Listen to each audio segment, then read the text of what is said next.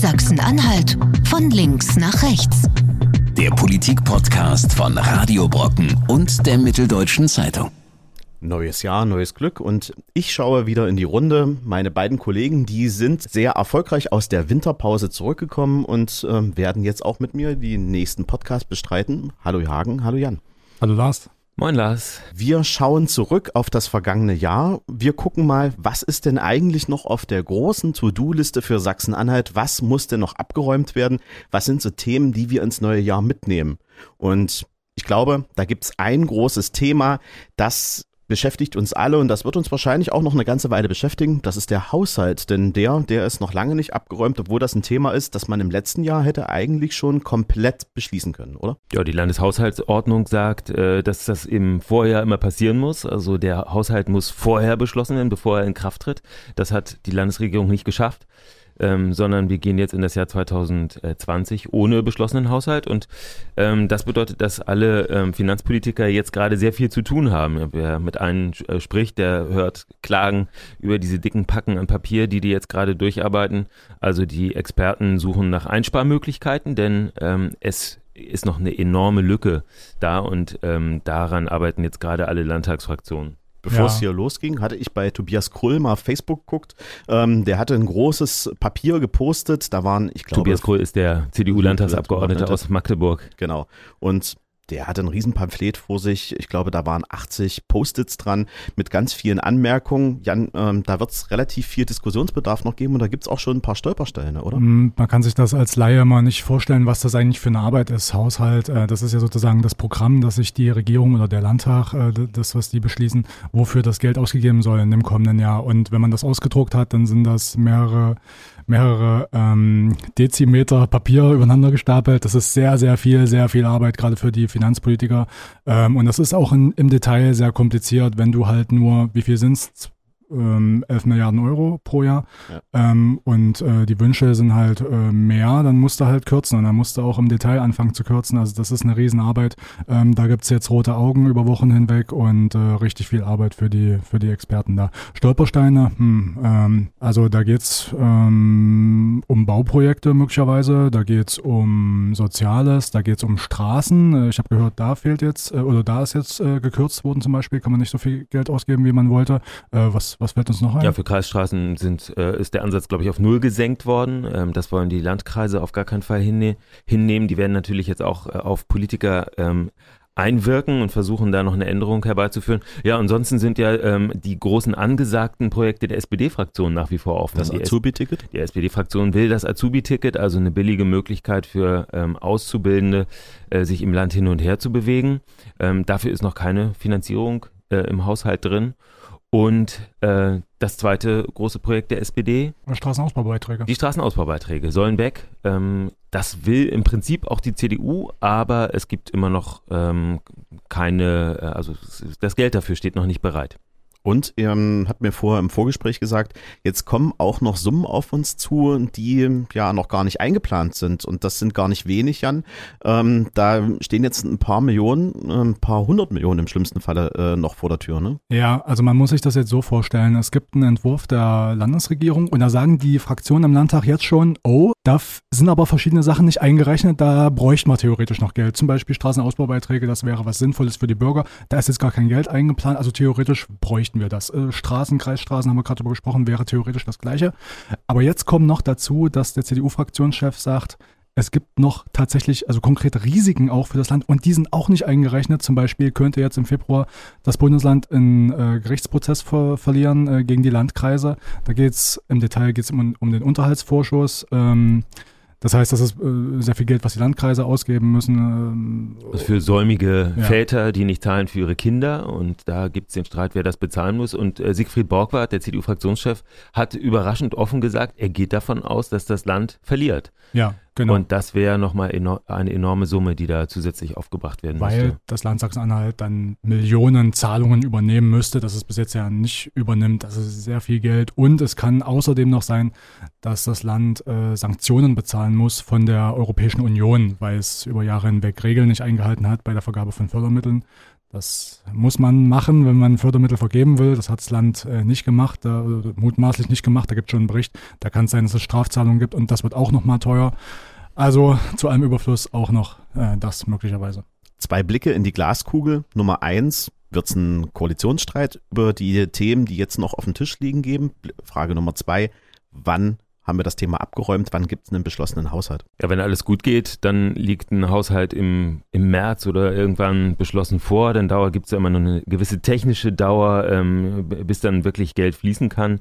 Ähm, also irgendwie im Frühjahr wird es sein, wenn alles klappt. Äh, und das ist tatsächlich nicht sicher. Wir haben äh, am Donnerstagabend, äh, äh, korrigiere, am Mittwochabend haben wir beim Neujahrsempfang der Landesregierung in der Staatskanzlei den Ministerpräsidenten gehört.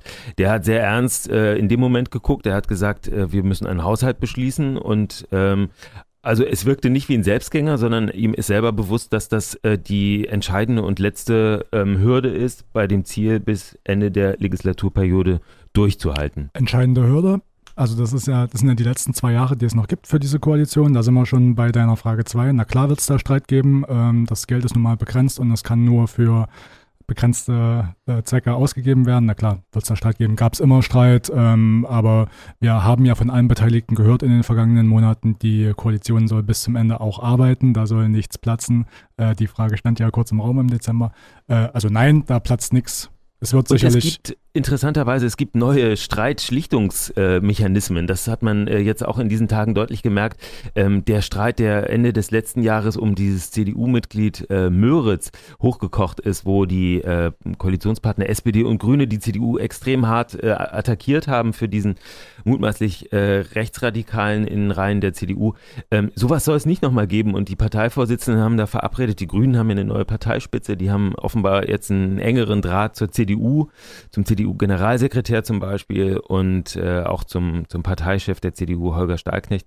Also es gibt den erklärten Willen der Parteien, das irgendwie über die Ziellinie zu bringen. Aber kleine Anmerkung von mir, das habe ich auch in der Vergangenheit schon mehrfach gehört. Genau, das hatten wir ja auch im letzten Jahr. Das ist immer wieder neue Gremien und Instrumentarien aufgebaut worden und am Ende des Tages wurden die gar nicht gezogen. Und der Streit, der wurde dann eher über die Social-Media-Kanäle ausgeführt. also vielleicht verfolgen wir weiterhin Twitter und ähm, haben dann äh, wahrscheinlich doch eher die ersten Informationen. Das zweite Thema, was äh, auch noch abgeräumt werden muss, das ist jetzt in dieser Woche wieder ähm, auch heiß geworden. Das sind ähm, die fehlenden Lehrer in Sachsen-Anhalt. Es gibt jetzt ein Volksbegehren, beziehungsweise es gibt eine Unterschriftensammlung für ein Volksbegehren. Die startete jetzt auch in dieser Woche. Und da gab es ja auch aus den Reihen ähm, des Bildungsministeriums starke Kritik dagegen. Ähm, Töner ist da nicht so richtig, also der Bildungsminister Marco Töner ist da nicht so richtig glücklich, denn er sagt, naja, also die die Lehrer, die kann ich mir nicht backen. Ähm, und äh, wenn ich jetzt auch noch eine Quote vorgesetzt bekomme, dann wird es für mich noch schwieriger, ähm, die Anforderungen überhaupt zu erfüllen. Denn mehr Lehrer gibt es automatisch nicht. Mhm. Du hast es schon richtig gesagt. Also die Unterschriftensammlung, das müssen 163.000 Unterschriften sein insgesamt, also fast 170.000. Und äh, sollte das alles so gelingen, wie das da vorgesehen ist in diesem Volksbegehren, dann gäbe es eine genaue Quote oder eine, einen genauen Schlüssel. Das hieße, pro Schule mit so und so vielen Schülern muss es zwingend so und so viele Lehrer geben. Äh, und da sagt Hullner, das ist ja alles nicht schlecht. Also ich möchte auch mehr Lehrer haben im Land und es soll nicht so viel Unterricht äh, ausfallen. Nur mit der Brechstange, das ist das Zitat dazu, mit der Brechstange geht es halt nicht, genau aus dem Grund, den du nennst. Äh, es gibt halt nicht genug und der Markt ist schon fast leergefegt oder wird jedes Jahr leergefegt. Also es gibt da kaum Bewerber dafür. Mit der Brechstange geht's nicht. Äh, und jetzt gibt's da im Detail großen, großen Zoff jetzt schon, obwohl man ja noch gar nicht so weit ist. Also im Juli endet ja erst die Frist für die Unterrichtensammlung. Ähm, wie kann man das überhaupt bewältigen, wenn von einem Tag auf den anderen so viele neue Lehrer kämen oder kommen müssten? Das Argument ähm, derjenigen, die jetzt diese Unterschriftensammlung machen, ist aber, wir wollen die Brechstange. Wir wollen jetzt endlich, dass Töner sich bewegen muss und wir wollen auch, dass er äh, endlich aufhört, zum Beispiel ähm, Anwärter, die sich auf eine Stelle beworben haben und dann vielleicht nicht ins Raster passen, einfach wegzudrücken. Das waren im vergangenen Jahr immer so rund 300, 350 äh, Anwärter oder Interessenten, die dann einfach in den weiteren den Arbeitsmarkt wieder woanders hingespült wurden, die vielleicht nach äh, Sachsen gegangen sind, die nach äh, Thüringen gegangen gegangen sind und, und, und. Und dazu kommt die zweite Brechstange, die man jetzt auch äh, damit holen will. Man will versuchen, auch gleichwertige Verhältnisse zu schaffen. Thüringen hat jetzt diese Woche angekündigt, die wollen die Grundschullehrer jetzt endlich vernünftig bezahlen. Die gehen jetzt auf diese A13 ähm, ähm, hoch. Das ist so viel wie auch ein Gymnasiallehrer. Bekommt. Genau, richtig. Und ähm, das Gleiche möchte man auch für Sachsen-Anhalt schaffen. Und nur mit dem Druck, der jetzt passiert, erhofft man sich, dass das Bildungsministerium umdenkt und merkt, naja, Moment, wir müssen jetzt wirklich alle Register ziehen und nicht ähm, nur die Register ziehen, die für uns am einfachsten sind. Ja, es wird in, in jedem Fall interessant, weil ähm, zum möglicherweise ersten Mal äh, so, eine, äh, so ein Volksbegehren erfolgreich ist. Bisher gab es noch kein erfolgreiches Volksbegehren in Sachsen-Anhalt, also die Möglichkeit, dass das Volk von unten die Regierung zu irgendwas zwingt, also direkt ein Gesetz beschließt. Ähm, das wird spannend, weil es wirklich ähm, zum einen so, so die, diese, diese, diesen Gegensatz zwischen äh, Regierung und, äh, und äh, Wählervolk äh, hat. Zum anderen aber auch, äh, es ist natürlich parteipolitisch ähm, durchaus beeinflusst. Zu den Unterstützern ähm, der Initiative zählt die Partei Die Linke. Für die ist das eine Möglichkeit, ähm, Druck auszuüben und äh, sich einen Startvorteil zu äh, verschaffen. Also mit so einem erfolgreich gewonnenen, äh, mit so einer äh, so einem Volksbegehren kann man natürlich auch ähm, ganz gut in den Wahlkampf dann für 2021 äh, starten mit der Erfolgsaussicht wäre ich ein bisschen vorsichtig. Ähm, ich weiß nicht, ob ihr euch mal die Unterschriftenbögen angeguckt habt, die wir diese Woche auch äh, mal zur Ansicht äh, bekommen haben. Das sind ja, in Summe sind das zwölf Seiten. Naja, es sind zehn Seiten und ein großes Plakat, äh, womit man für die Aktion Werbung machen kann das eigentliche Prozedere, das ist relativ kompliziert, denn man muss mit der Unterschriftenliste losgehen, beispielsweise wenn ich jetzt hier in Magdeburg sammeln wollte und dann muss ich mein Gegenüber jemals, jedes Mal fragen, wo kommen Sie denn her? Beispielsweise der kommt aus Gommern und dann muss der wissen, aus welchem Meldebezirk er kommt und dann muss ich eine extra Liste für diesen Meldebezirk auftun. Und ja, Meldebezirk ist jetzt, klingt technisch, ist es eigentlich die äh, äh, Stadt oder Gemeinde, zu der man gehört, das weiß eigentlich jeder, aber du hast recht, es ist aufwendig, weil die Leute sortiert werden werden müssen. Man kann nicht irgendwo Zettel hinhängen und darauf vertrauen, dass die Leute dann sich richtig eintragen, sondern es muss wirklich jemand in der Hand haben und muss jedem, der dieses äh, Volksbegehren unterstützt, den richtigen Zettel geben, nämlich den für den Meldebezirk, sagen wir mal ähm, Stadt äh, Stendal oder äh, Merseburg ähm, und wer dann eben aus einem anderen kommt, muss aus einem anderen äh, aus einer anderen Stadt kommt, der muss auf einem anderen Bogen unterschreiben. Das wird ziemlich, äh, es ist eine sehr hohe Anforderung für die Leute, die das organisieren. Genau. Es ist nicht bürgerfreundlich das Verfahren. Und da gehe ich halt davon aus, dass wir auch, wenn die Listen dann ausgewertet werden, eine relativ hohe Ausschussquote mit dabei haben. Also das ist schon ein System, was relativ fehleranfällig ist und vielleicht auch deswegen, naja, nicht so ganz erfolgversprechend. Das eigentlich es, es, es ist eigentlich schon unfair, muss man sagen, weil es wirklich die ganzen Risiken auf die abwälzt, die äh, aktiv sein wollen, die äh, sich in der Demokratie irgendwie einbringen wollen. Man könnte ja auch bürgerfreundlich sagen, ähm, ihr sammelt einfach mal die Unterschriften und, die, die, zuständigen Meldebehörden suchen, sich dann einfach raus, ja. äh, wer ihre Bürger sind, also ob da jemand aus, aus Gommern ist oder aus Merseburg.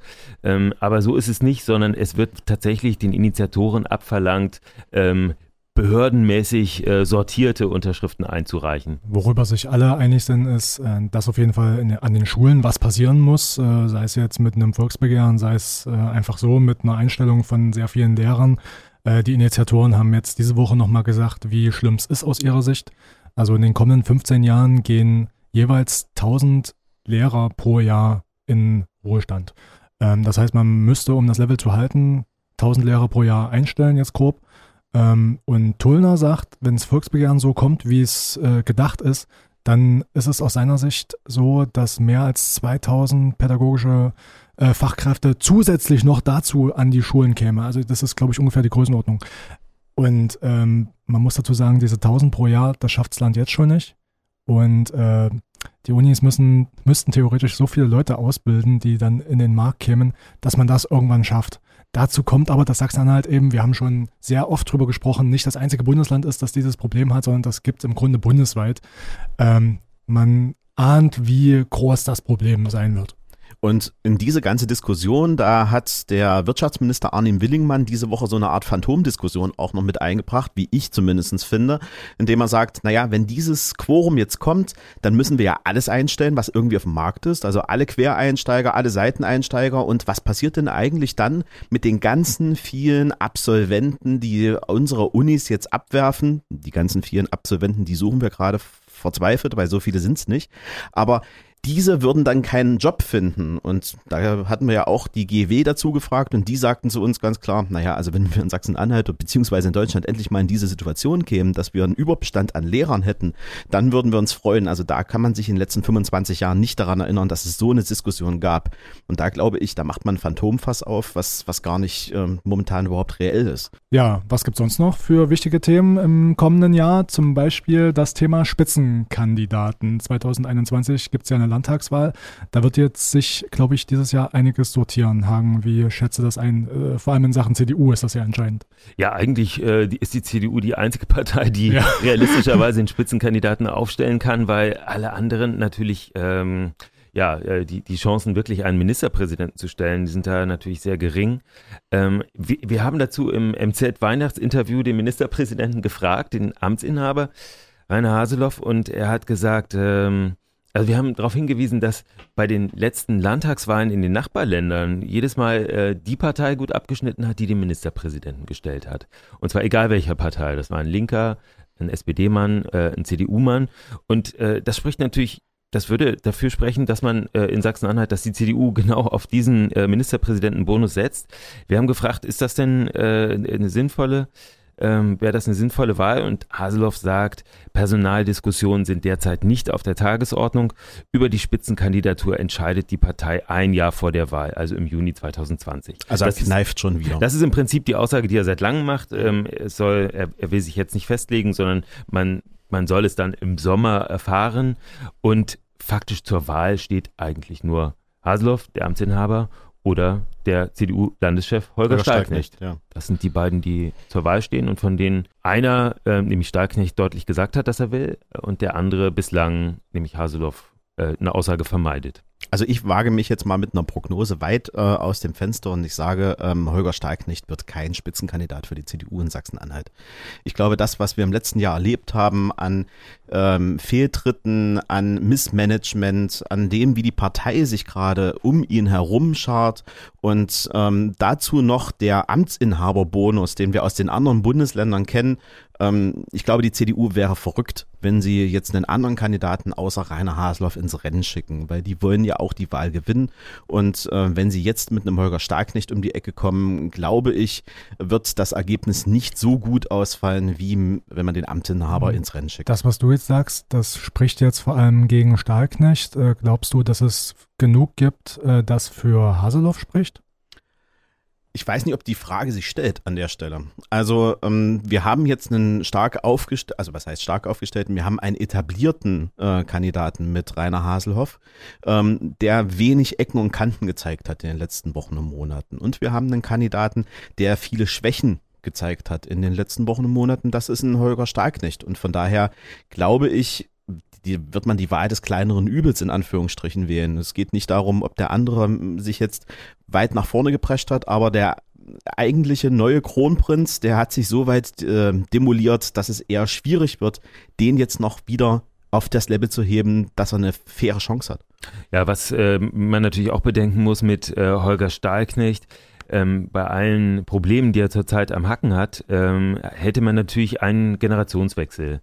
Das muss man sagen. Also mit, äh, mit Haseloff würde man auf eine Person setzen, die schon lange dabei ist. Ist schwer einzuschätzen, wie, wie wechselfreudig jetzt die Sachsen-Anhalter gerade sind. Man kann, so, das es ist jetzt wirklich ohne Umfrageergebnisse äh, wirklich schwer vorherzusagen, ob da der Wunsch ist nach einem neuen, frischen Gesicht, das einfach mal was anderes macht oder ob die Leute eigentlich ganz zufrieden sind mit dem, äh, der es jetzt gerade macht. Das ähm, ist natürlich schwer abzuschätzen. Gerade. Da würde ich vielleicht mal einen anderen Namen noch in den Raum werfen wollen, weil wenn wir wirklich einen Generationenwechsel wollen und äh, jemanden, der in den letzten Wochen und Monaten, glaube ich, nicht wirklich viel falsch gemacht hat, dann denke ich eher an Sven Schulze.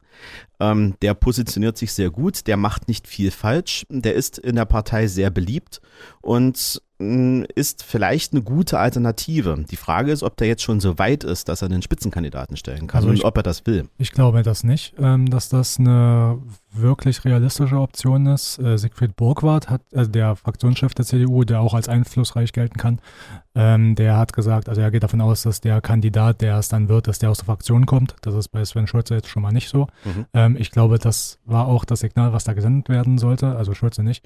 Äh, und ich glaube, der ist auch einfach zu jung und ist auch da. Ich, ich weiß nicht, ob der einflussreich genug ist in der Partei. Ist immerhin Generalsekretär, ja, das schon. Ähm, aber ich glaube es nicht.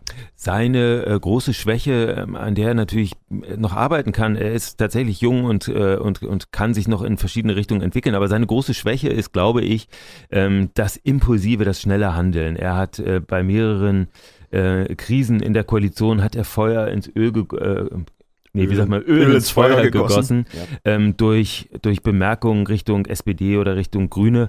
Ähm, also, Aber wenn- meinst wenn du wir nur nicht, dass das gerade was ist, was die CDU-Leute auch gar nicht so schlecht finden, wenn einer mal ein bisschen Attacke reitet äh, und sich nicht immer nur treiben lässt? Ja, das mag sein. Andererseits braucht man natürlich als äh, Regierungschef jemanden, der ähm, äh, besonnene Entscheidungen trifft. Und äh, wenn, der, wenn der Regierungschef, der mögliche, unter dem Verdacht steht, ähm, allzu schnell Koalitionspartner abzuschrecken, das kann natürlich auch keiner gebrauchen, meine Einschätzung. Dafür haben wir aber einen Holger Stahlknecht erlebt, der sich dann in diesen entscheidenden Fragen gerne mal auch tagelang abduckt und wo wir dann halt auch nichts hören. Ja, da, da hast du recht. Ähm, das kann man natürlich auch gut erklären, ohne dass man jetzt sagt, ich finde es gut, aber das kann man natürlich auch gut erklären. Äh, Stahlknecht hatte ja Wochen vorher das Problem, dass er bei der Wendt-Affäre dermaßen schlecht weggekommen ist.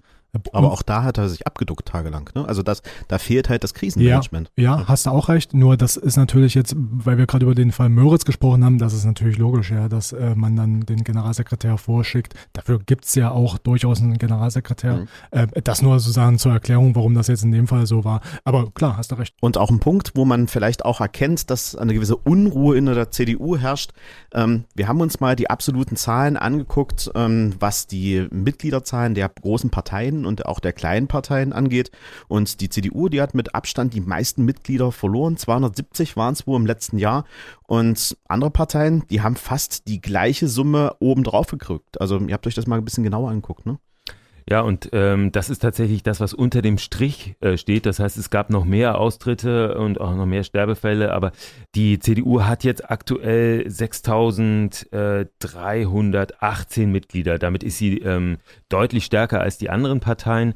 Ähm, allerdings schrumpft sie eben seit vielen Jahren. Sie hatte mal äh, 10.000 und äh, es geht Jahr für Jahr runter. Der CDU-Generalsekretär Sven Schulze sagt, sie machen relativ viel und sie bemühen sich um junge Mitglieder, aber sie können eben den, den äh, hohen Schwund, vor allem durch Sterbefälle, zurzeit nicht ausgleichen. Die CDU stirbt aus. Andere Parteien, die äh, wachsen jetzt so um die 20 Prozent. Die AfD hat zugelegt, die Grünen haben zugelegt. Wobei, wenn man sich dann die absoluten Zahlen anguckt, sind das ja dann auch, mh, naja, nicht so Riesensummen, die dann quasi da on top kommen. Ne? Ja, na, das kann man so und so sehen. Also die Grünen sind jetzt bei über 1000. Also ich glaube, der letzte Stand, den ich jetzt hatte, war 1050 Mitglieder ungefähr. Ähm, das 20% Wachstum, das kann man sich jetzt ausrechnen. Das sind tatsächlich in, in den absoluten Zahlen jetzt nicht so super viel. Aber es ist schon ein ordentlicher Sprung, äh, auch vor allem, wenn man das jetzt im Vergleich dazu sieht, wie das in den Jahren zuvor war. Also das ist schon ein hoher Sprung. Bei der AfD sind 20 Prozent ehrlich gesagt auch, äh, weiß ich gar nicht, AfD insgesamt, bei wie viel stehen die jetzt da?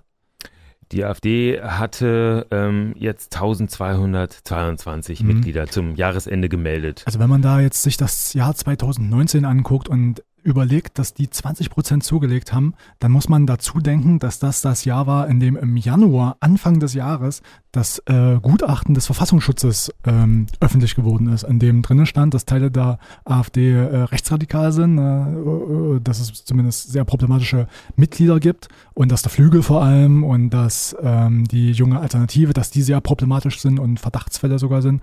Ähm, und das ist, äh, dieses Jahr ist das Jahr, an dem die trotzdem so wachsen in Sachsen-Anhalt. Das ist schon, das ist schon echt bemerkenswert. Und du hast es ja gesagt, das ist schon gegengerechnet. Also wenn es Mitglieder gab, die ausgetreten sind, dann waren es trotzdem noch viel, viel mehr, die dazugekommen sind. Die ja. Wanderungsbewegung, die sehen wir an der Stelle gar nicht. Mhm. Und das ist ja eigentlich das auch das Interessante.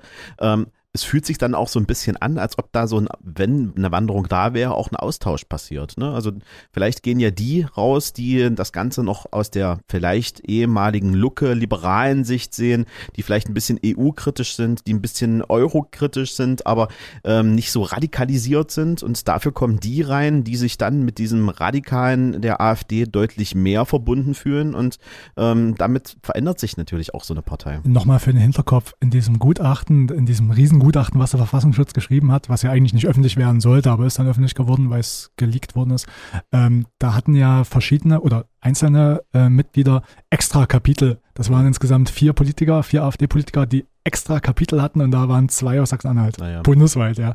Ähm, und da wächst die Partei in Sachsen-Anhalt trotzdem, äh, könnte man sagen, alle Achtung. Also die AfD hat ja über Jahre hinweg äh, darüber geklagt, dass sich die, äh, dass es für sie schwer ist, ähm, neue Mitglieder zu gewinnen, weil ähm, AfD-Mitglieder ge sozial geächtet würden. Ähm, also die, die hätten es schwer mit ihren Arbeitgebern und äh, das sagen sie eigentlich nach wie vor. Allerdings die Zahlen belegen eigentlich das Gegenteil. Es ist, glaube ich, in, in weiten Teilen des Landes nicht mehr ein Ächtungsgrund, AfD-Mitglied zu sein und, äh, und so muss man auch diese, dieses Wachstum interpretieren. Kann man es auch so interpretieren, dass man, wenn man jetzt in die AfD eintritt, auch eine gute Chance hat, auch eine Position zu bekommen?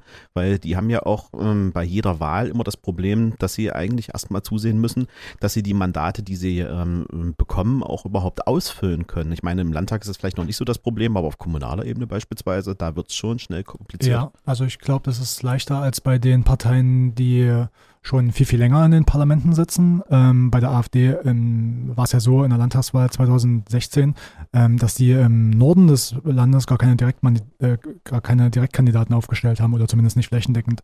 Ähm, das ist ein Hinweis darauf, dass das tatsächlich so ist, wie du sagst. Also, also wenn ich da komme und einen guten Eindruck mache, da kann ich innerhalb von zwei Jahren mir schon einen Status aufbauen innerhalb der Partei, in dem ich möglicherweise mal was werde. Das ist schon so, ja. Es gibt Platzhirsche in der Partei, die wirklich sehr lange dabei sind. Ähm, nehmen wir mal äh, Daniel Roy aus Anhalt-Bitterfeld, Kreisvorsitzender. Ich glaube, er ist der dienstälteste Kreisvorsitzende der AfD in ganz Deutschland. Der hat also die gesamte Entwicklung der AfD schon, schon mitgemacht und ist nach wie vor im Amt. Aber es gibt auch ähm, durchaus einen Wechsel und es gibt natürlich die Chance für Neue, die irgendwie dabei sein wollen, äh, schnell auf äh, verantwortliche Positionen zu, zu kommen. Das ist bei allen so. Das würde auch bei den Grünen so äh, sein. Ne? Also wenn sich jemand heute in entscheiden würde, bei den Grünen einzutreten, äh, könnte er schon äh, wenig später auch im Kreisvorstand sitzen oder ähm, äh, auf irgendwelchen anderen wichtigen Positionen. Ja, und wir haben gesehen, es ist noch eine Menge liegen geblieben aus dem letzten Jahr.